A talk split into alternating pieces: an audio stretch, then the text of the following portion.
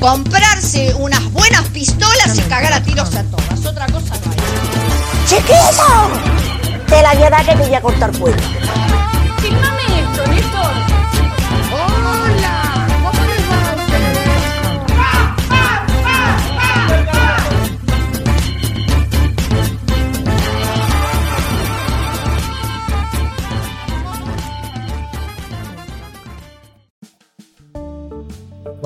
Bienvenidos. Esto es Vieja Loca Joven, un podcast hecho por gente que es vieja loca joven.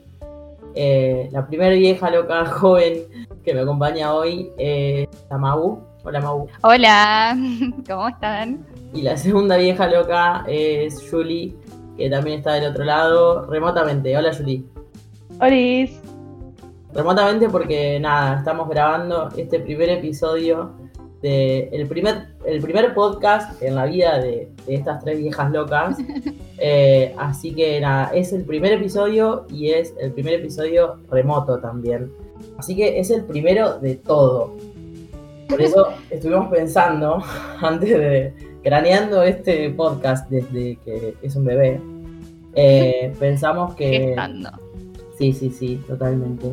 Eh, pensamos que nada, eh, para esta ocasión queríamos conversar sobre las primeras veces de todas las cosas, porque este es nuestro primer podcast en la vida, primero remoto, o sea, es primero de todo.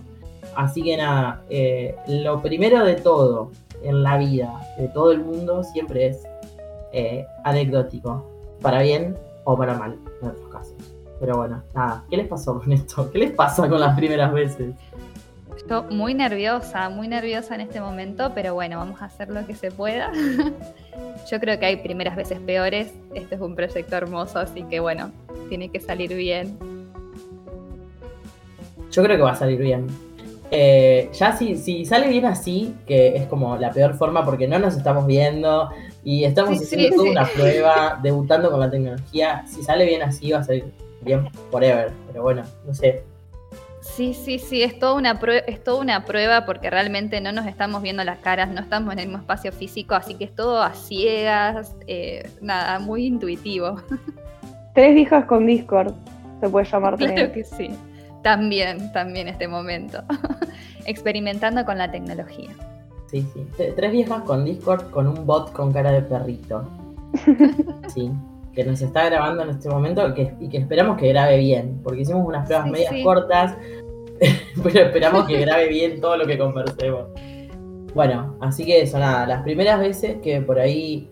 eh, las primeras veces que no conversamos con nadie. Porque por ahí hay primeras veces que sí son más importantes en la vida de un ser humano. Y bueno, por ahí hablamos de eso con gente. Pero hay primeras veces que por un motivo o por otro no conversamos con nadie.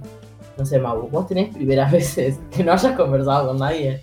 Sí, sí, sí, sí, totalmente porque no son tan significativas, creo, eh, como la primera vez de la que todos hablan y todos hablamos, pero que de alguna manera personalmente sí resultan como muy significativas. Entonces, nada, me parece como, como algo para charlar también.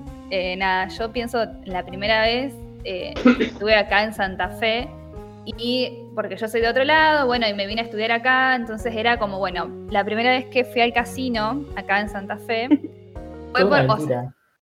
un- tuve una aventura, pero porque no fui por la forma, o sea, por las cosas tradicionales por las que uno va al casino, que no sé para qué va mucha gente al casino, eh, pero fue porque eh, yo en ese momento vivía en un departamento tipo interno, así pasillo, y habían entrado a robar a uno de los vecinos que vivían sobre ese pasillo.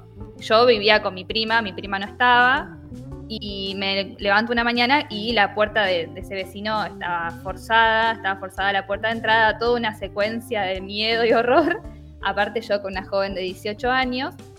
Eh, y bueno, nada, este vecino yo no lo conocía personalmente, nunca lo había visto, nunca lo había cruzado.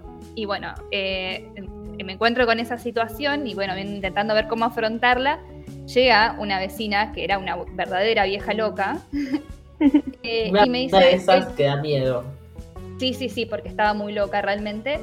Y bueno, nada, nos encontramos en esta secuencia y la, la vieja loca me, me dice, el chico trabaja en el casino. Eh, bu- bueno, y el apellido es tal, ponele que es Martínez, no sé, por decirte un apellido. Eh, entonces, bueno, ¿qué hacemos? Porque tenemos la puerta del chabón reventada, la puerta del pasillo abierta, no sabemos nada, digamos, bueno, nada, me voy al casino y lo voy a buscar. Dije, o sea, en mi estupidez, digamos, voy y lo busco.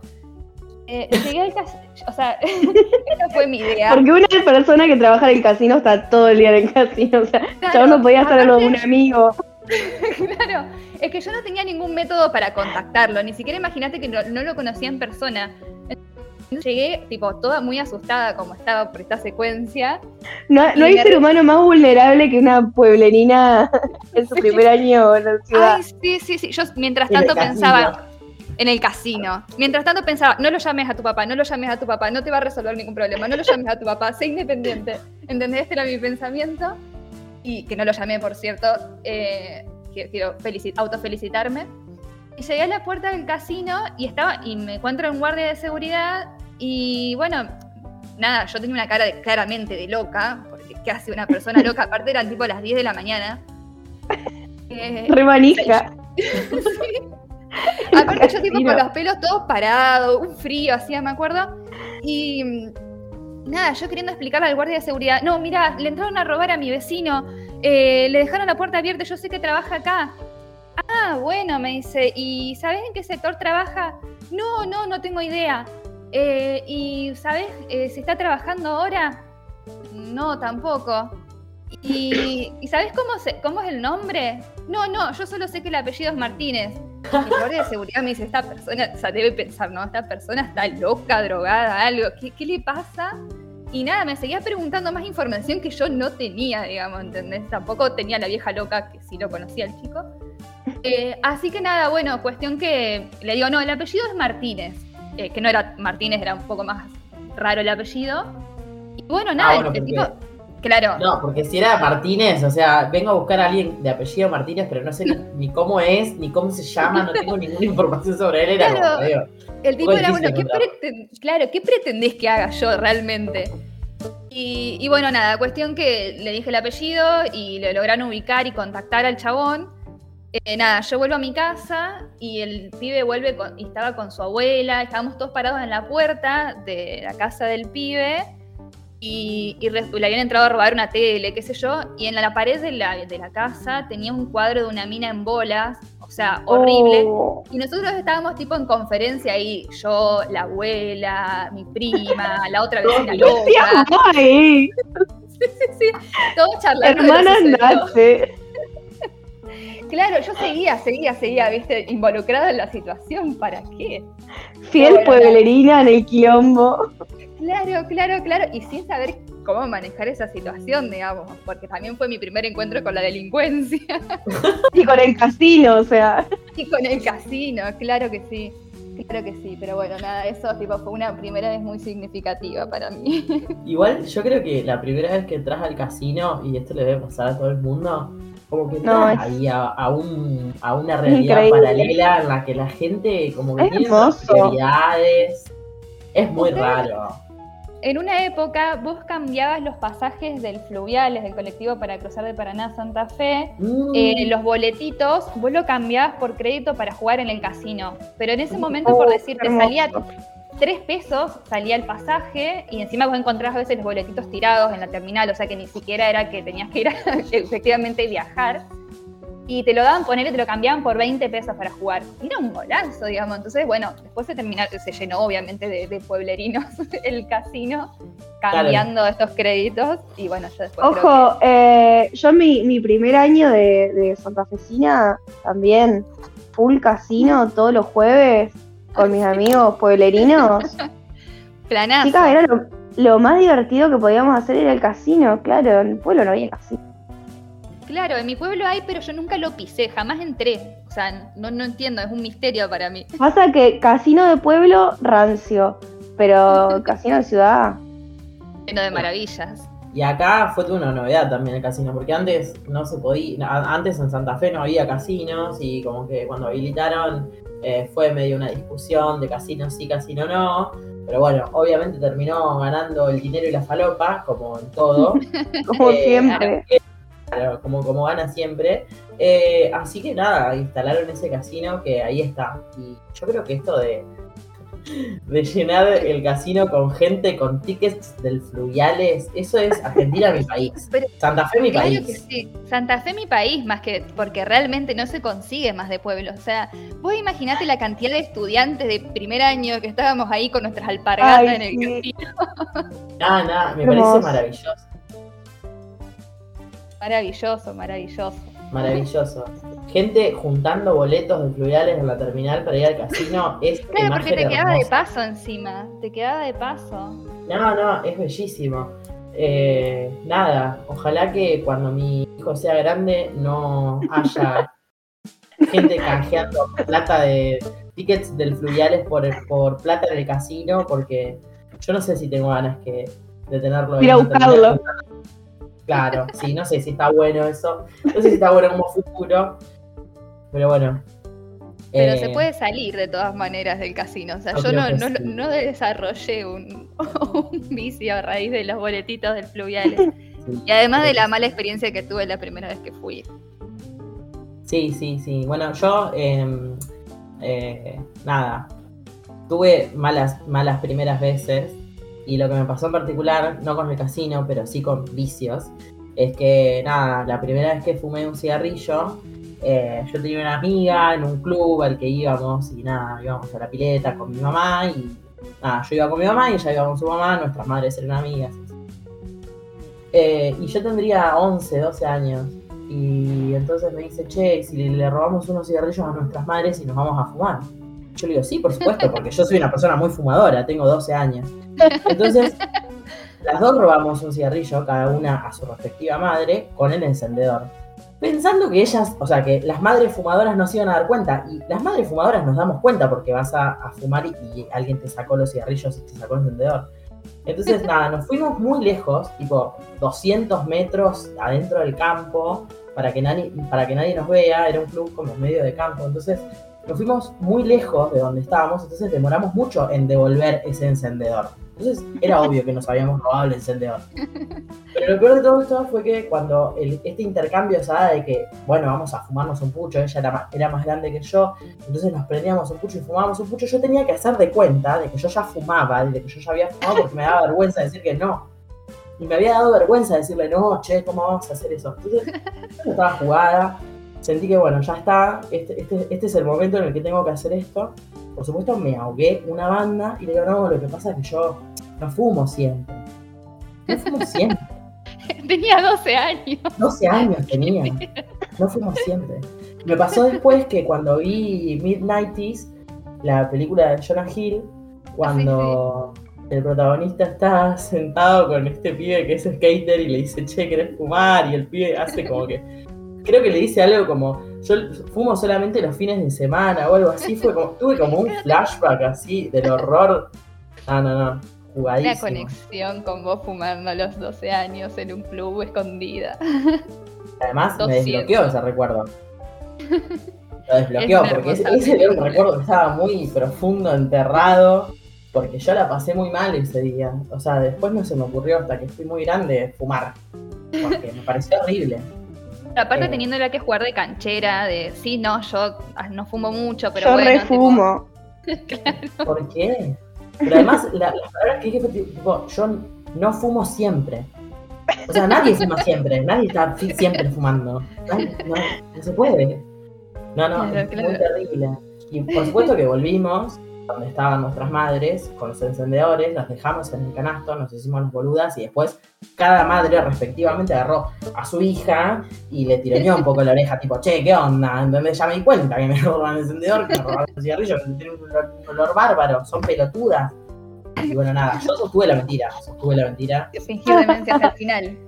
Sí, sí, sí, sí, sostuve la mentira y bueno, nada, no funcionó, pero la sostuve. Por lo menos aprendí a sostener una mentira. Y de niña, de niños creo que tenemos muchas, muchas primeras veces así incómodas también. Yo, yo también tuve muchas malas primeras veces. Pero la peor fue la primera vez que me fui en bici sola a un lugar medianamente lejos. Y bueno, era toda una estrategia para ir a ver los cebollitas, que mi mamá no me dejaba ver porque, porque había como una rosca ahí con el diablo y los cebollitas. Iban a corromper tu alma los cebollitas. También era muy chiquita y los cebollitas se resarpaban, vieja. Bueno, cuestión Un que... Un poco sí. Espiaban a las nenas que- en los vestuarios. Sí, una bajada rara, rarísima. Bueno, cuestión que a mi prima sí la dejaban verlos, a mí no. Y yo, o casualidad, todos los días a las 6 de la tarde estaba lo de mi prima porque mirábamos las cebollitas. Ese día miré la hora, agarré la bici, le dije, che, ma, yo estoy re lista, yo vivía en un pueblo súper chico, pero bueno, la casa de mi prima quedaba en la otra punta del pueblo, agarré la bici. Y en un momento como que me llevo puesto algo que no recordaba. Y el siguiente recuerdo es en un auto desconocido que me estaban llevando, no me estaban secuestrando. Me había chocado un colectivo estacionado en el medio de la calle, No. caí, me hice mierda, vinieron los vecinos, todos lo conocemos, me metieron en un auto, me llevaron a mi casa. Ay, no, Así no, no. que creo que esa fue la peor primera vez. La- Primer accidente, primera escapada en bicicleta y primera vez en auto Pri- desconocido. pri- claro, inconsciente en un auto desconocido la primera vez. Siete años. Espero que Bueno, sea la eh, última. Hubiese estado bueno que hubi- hubiese sido la primera y la última, pero bueno, no sabemos eso. No, no, no, bueno. Pero nada, todas las primeras veces tienen algo ahí eh, eh, para contar.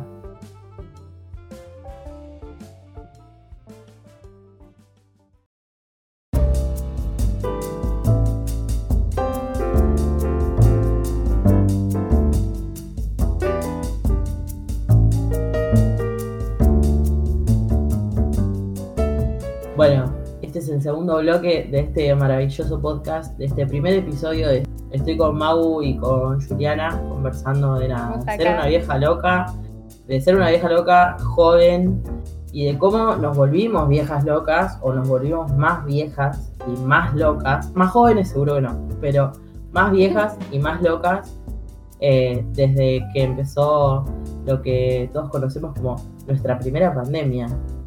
Y en este momento podría tranquilamente, si esto fuese un programa con algún tipo de interacción visual, aparecer una estampita de esas de mi primera comunión, de recuerdo de mi primera comunión, ¿no? Lo vamos a hacer, vamos a hacer el recuerdo de mi primera pandemia. Por Me favor. parece que sí, me parece que sí, estamos en condiciones. Que sea, Por el, favor. el recuerdo de mi primera pandemia es un turno con el psicólogo. Sí, Ay, por Dios, por Dios. Todo lo que fue la salud mental, volverse realmente loca, es esta pandemia, realmente. Eh, yo creo que a mí me sostuvo la salud mental, todo lo que fue Discovery Home and Health, eh, especialmente Hermanos a la Obra, y hacer collage durante toda la pandemia, eso fue como lo que me sostuvo de este lado del- de la vida, digamos, básicamente. Le mandamos un besito a los hermanos a la hora que van a Les estar mandamos un beso enorme, muy agradecida estoy para con ellos y para con toda la programación de Discovery específicamente. Sí, yo creo que, que todos nos, nos- nos encontramos un poco con, con cosas así que nos salvaron y que eran muy ridículas y a la vez nos estaban, Sí. o sea, estaban jugando un rol fundamental en nuestras vidas. Cosas muy ridículas, jugando un rol, un rol fundamental, porque todo era una, todo era muy ridículo. Todo, era- eh, todo sigue siendo aún muy ridículo, muchas cosas, pero sí, sobre todo en los principios, yo creo que eran muy pocos los hilos que te ataban a la cordura, digamos. Eh, para mí este fue uno y, como todo lo que fue explorar la beta artística, o sea, yo durante el principio de la, de la cuarentena, o sea, fue todo lo que era hacer collage, dibujar mandalas, pintar mandalas, eh, hice decoupage, hice tantas pelotudeces como para sostenerme de este lado del mundo y no caer en el pozo realmente de, de- de la locura. Eh, yo creo que, bueno, eso fue lo que me ató en mi primera pandemia a lo que fue la salud mental y no tanto tampoco. Flashé un toque esa, pero tipo eh, mi primera ida al Walmart. eh, no sé por qué, mi viejo me buscó, tipo, vamos al Walmart, esto se hace así, agarra todo el papel higiénico que puedas. No, y mi compra, mi compra fue un paquete de capeletinis, un, un pan dulce, una coca grande y compré un montón de témperas Me y, encanta. un- y unos papeles para pintar. Por supuesto, pinté dos veces. Me di cuenta que pinto como el orto y nada. Me puse a mirar Westworld. Eso fue mi, mi, mi, mi ancla a la realidad fue Westworld, paradójicamente. Uf, encima tremenda serie igual, pero es como que muy distópica. Sí, yo la segunda temporada igual, sí, la segunda temporada igual ya no, no la miré, pero la primera sí. No, bueno, Sí, yo, sí, vi las, sí. yo vi las tres temporadas de esa serie. Yo vi todo, todo lo que. El 50% de todo lo que vi en mi vida lo vi durante la pandemia y el otro 50% durante los 29 años anteriores. O sea, ese nivel. Porque, posta, la verdad es que eh, yo de casualidad me había comprado una computadora en febrero y en marzo arrancó la pandemia y mi computadora era nueva. Y nada, la, que, la quemé, está quemada esta computadora. Está pidiendo por favor no me prendas nunca más.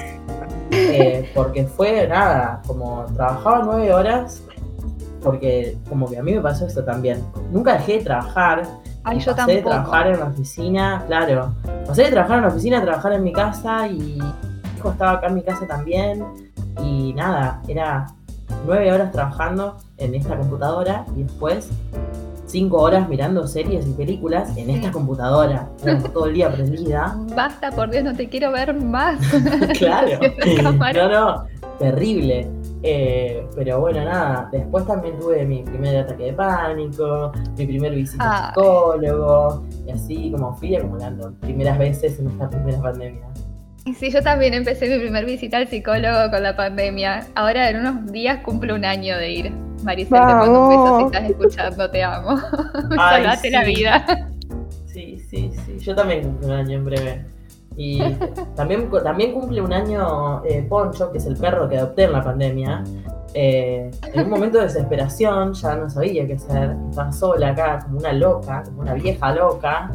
Eh, nada, adopté este perro y también cumple un perro. El, una, cumple un año el perro perro. al y cumple- y cumple un año también, nada, mi, mi estadía con el psicólogo.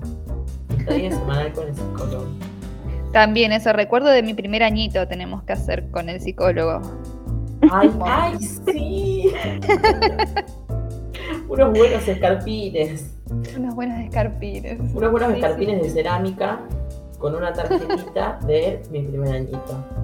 Yo me lo imaginé como, me lo imaginé como el cuadro que tiene Helga Pataki de corazón de Arnold, pero dentro la, la, la- la foto de perfil de WhatsApp de Carlos. Eso. Bueno, igual nada, te, Carlos, me- años de vida me das. Años de vida. O sea, real. Literalmente. Sí, sí, sí. Hay que, hay que aclarar que ustedes dos comparten psicólogo, eh, o sea, no van juntas claramente, pero tienen el mismo psicólogo, lo, que me- lo cual me parece. Nos hacen dos hermoso por uno. Sí, ojalá, eso estaría muy bien que nos haga dos por uno. Yo creo que estamos Claro. para un dos por uno. Qué hermoso, qué hermoso. Hablando No, de, bueno. de- de contenido de pandemia y todo, un poco también quería hablar de algún gran contenido de pandemia que me parece como también muy innovador y que es muy imagen de esta pandemia. No sé si lo han visto, probablemente sí, que es Inside de Bob Burnham, no sé cómo se dice su Mm. apellido. Una cosa hermosa que ha sucedido también durante la pandemia eh, y que fue muy, es muy hermoso como contenido también que lo recomiendo para que esté escuchando y no lo haya visto, que no creo que haya mucha gente no lo haya visto aún. Yo creo que se lo recomendé a, a un montón de gente. A mucha gente le dije, mira, capaz que no te gusta, pero te lo voy a recomendar igual porque no puedo parar. Eh, y lo hablé con el psicólogo, ¿no? Ah, O sea, bueno, ya trascendiste barreras ya claro, sí, directamente. sí, sí, Hablé con él. Y le conté sobre, le conté sobre, sobre ese, sobre ese especial de comedia que no sé qué tiene de comedia, porque la realidad es que lo vimos llorando y riendo a la vez. No fue, fue un poco sí. traumático, pero me pasó con, con eso y me pasó con Bojack también, que es una serie que vi en la pandemia y que ojalá alguien me hubiese dicho en algún momento, che, no sé si da que veas esto encerrada en tu casa. Te va a hacer daño. Claro, Claro. ojalá alguien me hubiese ah, dado algún tipo de advertencia. Ay, sí. Este no es el momento. Este no es el momento. Claro, este no es el Hay un momento. montón de cosas de las que me privé mirar en la pandemia y leer y todo, de contenido que dije, no, no estoy psíquicamente preparada para esto y lo voy a, o sea, lo haré cuando esté mejor, mejor mentalmente, como de Handmaid's Tale.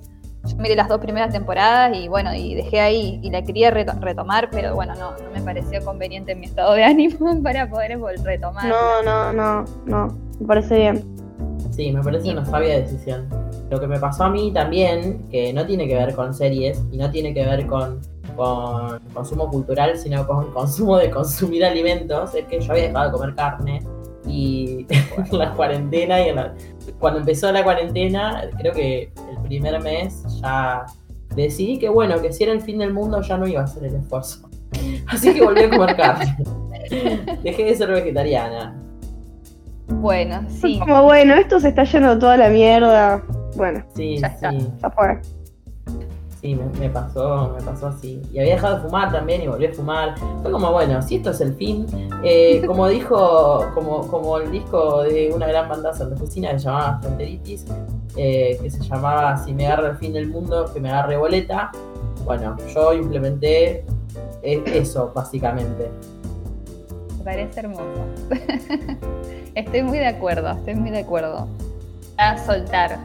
Aparte de tipo el fin del mundo, pero muy lento, muy lento. O sea, uno flashea fin del mundo, listo, asteroides que choquen contra la Tierra, en 10 minutos estamos todos muertos. O no sé, un día, dos. Pero bueno, esto está muy largo. Está- sí, sí. Largo, largo, insoportable, aburrido, una pobreza. No. Totalmente. Aparte Eh. te pones a pensar, tipo, es todo igual, ¿entendés? Vos decís, te pones a pensar, ¿qué estabas haciendo en marzo con él este año? Y lo mismo que estamos haciendo exactamente ahora, o sea, exactamente lo mismo. Ir al súper con barbijo, Sí. Bueno, que los igual- bares cierren a las 11. Eh, no, no, me parece que pasó un poco la fiebre y hay mucha gente muy Sí. relajada y a mí me, me, me asusta un poco eso. Y hay gente nada, tipo compartiendo el mate, eh, saludándose con un beso. Yo creí que esas, esas eran cosas que se habían erradicado para bien, ¿no? compartir el, caño de metal del que pones la boca, compartir la baba y ponerle, darte un beso con gente random. Me parece que eran cosas que, que estaba bien que no existan más. Y de repente están volviendo. De mí Están un poco. volviendo.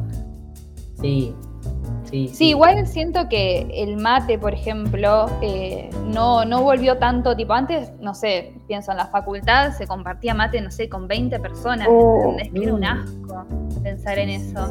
Y yo, yo ahora no lo veo posible como algo que vaya a suceder. Qué sé yo, sí, mate lo tomás con tu, ti- tu prima, no sé, con tus amigas, ponele. Pero ya Claro. con desconocidos. Pero sigue siendo un asco, o sea, ya tipo, eh, en contexto de pandemia, el tema mate, muy polémico. Sí, sí, sí. Sí, me acuerdo de cuando de, de estar en, en la mesita, de militar en la facultad y estar en la facultad y estar en la mesita y que venga cualquier ser humano que viste dos veces, diga, che, dame mate y le das el mate. O estar cursando y te das vuelta y alguien te. te Un mate, un da- voto. Sí, sí, sí. Un mate, te- un voto. en, en- en un aula con, una, con seres humanos que jamás viste y que sea totalmente natural que alguien te pida un mate y que vos se lo tenías, o sea, que vos le tengas que copiar ese mate, porque si no, o sea, quedaba Claro. muy mal. Sos una careta de mierda. Claro, o sea, para eso. Sos una no careta de mierda. mate. Sí, sí, sí. O hasta que los, los profesores pedían mate. O sea, yo nunca llevé Ay, mate a la facultad, pero digo, no sé, los que se sentaban adelante y tomaban mate con el profesor, me parece muchísimo, muchísimo. No. Y el, y el mate, va, no sé si esto pasaba en la facultad de abogacía, pero en humanidades, el mate del CEFUC, el, el mate del centro de estudiantes. que- Ay, sí, allá también alquil- Tipo- en- allá- alquilaban mate, y o sea, vos podías alquilar el mate, prestaban un mate, una bombilla, tipo que usabas. dudosa higiene, dudosa desinfección. No, inexistente desinfección, creo, directamente. Sí, sí. Y además en, de- en- en la facultad de Derecho te daban un termo con la cara de Mario Barleta. O sea, la verdad que no sé, muchas gracias, te lo reagradezco, pero prefiero no tomar mate. Claro que sí, no, no. Ese venía con vino adentro. Ese- El termo de Mario venía con. El, el que tenía la cara de Mario venía con un vinito adentro. No, pero bueno, sí, no- Hermoso. nos rompió, nos rompió como sociedad esta pandemia y nos rompió como individuos también. Yo creo que todavía estamos juntando, cada uno en su casa, juntando los pedacitos y tratando de decir, bueno, si no es el fin del mundo, voy a seguir como pueda. Pero, ¿en qué momento va a venir el fin? O sea, si este no es el fin, ¿cuál va a ser el fin? Yo creo que va a ser una tragedia peor que esto. Eh, pero bueno, nada, porque a mí se me rompió la psiquis. Así que ahora pienso en el fin del mundo, en Bojack eh, y en el encierro. Pero bueno, nada, no dejamos de ser viejas locas pensando en el futuro.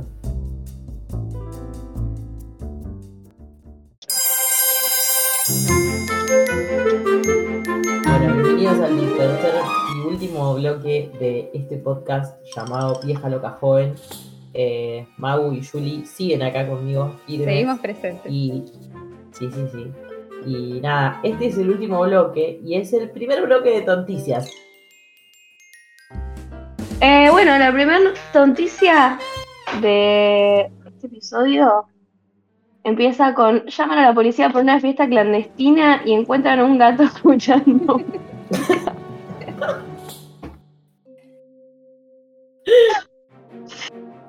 departamento que se encontraba ausente explicó a las autoridades que el felino suele jugar con el equipo de música. El insólito caso ocurrió en el pueblo de Lugo, España, en donde los vecinos denunciaron una supuesta fiesta electrónica y cuando llegó la policía era nada más ni nada menos que un gato jugando con el equipo de música de su dueño. Los efectivos policiales al entrar descubrieron que la vivienda estaba vacía y que solo se encontraba un gato escuchando música a todo volumen a mitad de la noche. Igual estaba pensando como mm, idea para hacer una fiesta clandestina y después dejar al gato, o sea, Claro. Está muy te bien. esconder y decir, ah, era el gato, está muy bien. Sí, igual en el medio de la noche, tipo entrar a un departamento con la música re fuerte y hay un gato ahí, tipo parado enfrente del equipo de música, con la música todo pedo, no Me sé, yo parece no- hermoso. Pobre gato. O sea, aparte, el gato, como, ¿qué le pasa a esta gente? No me dejan disfrutar en paz.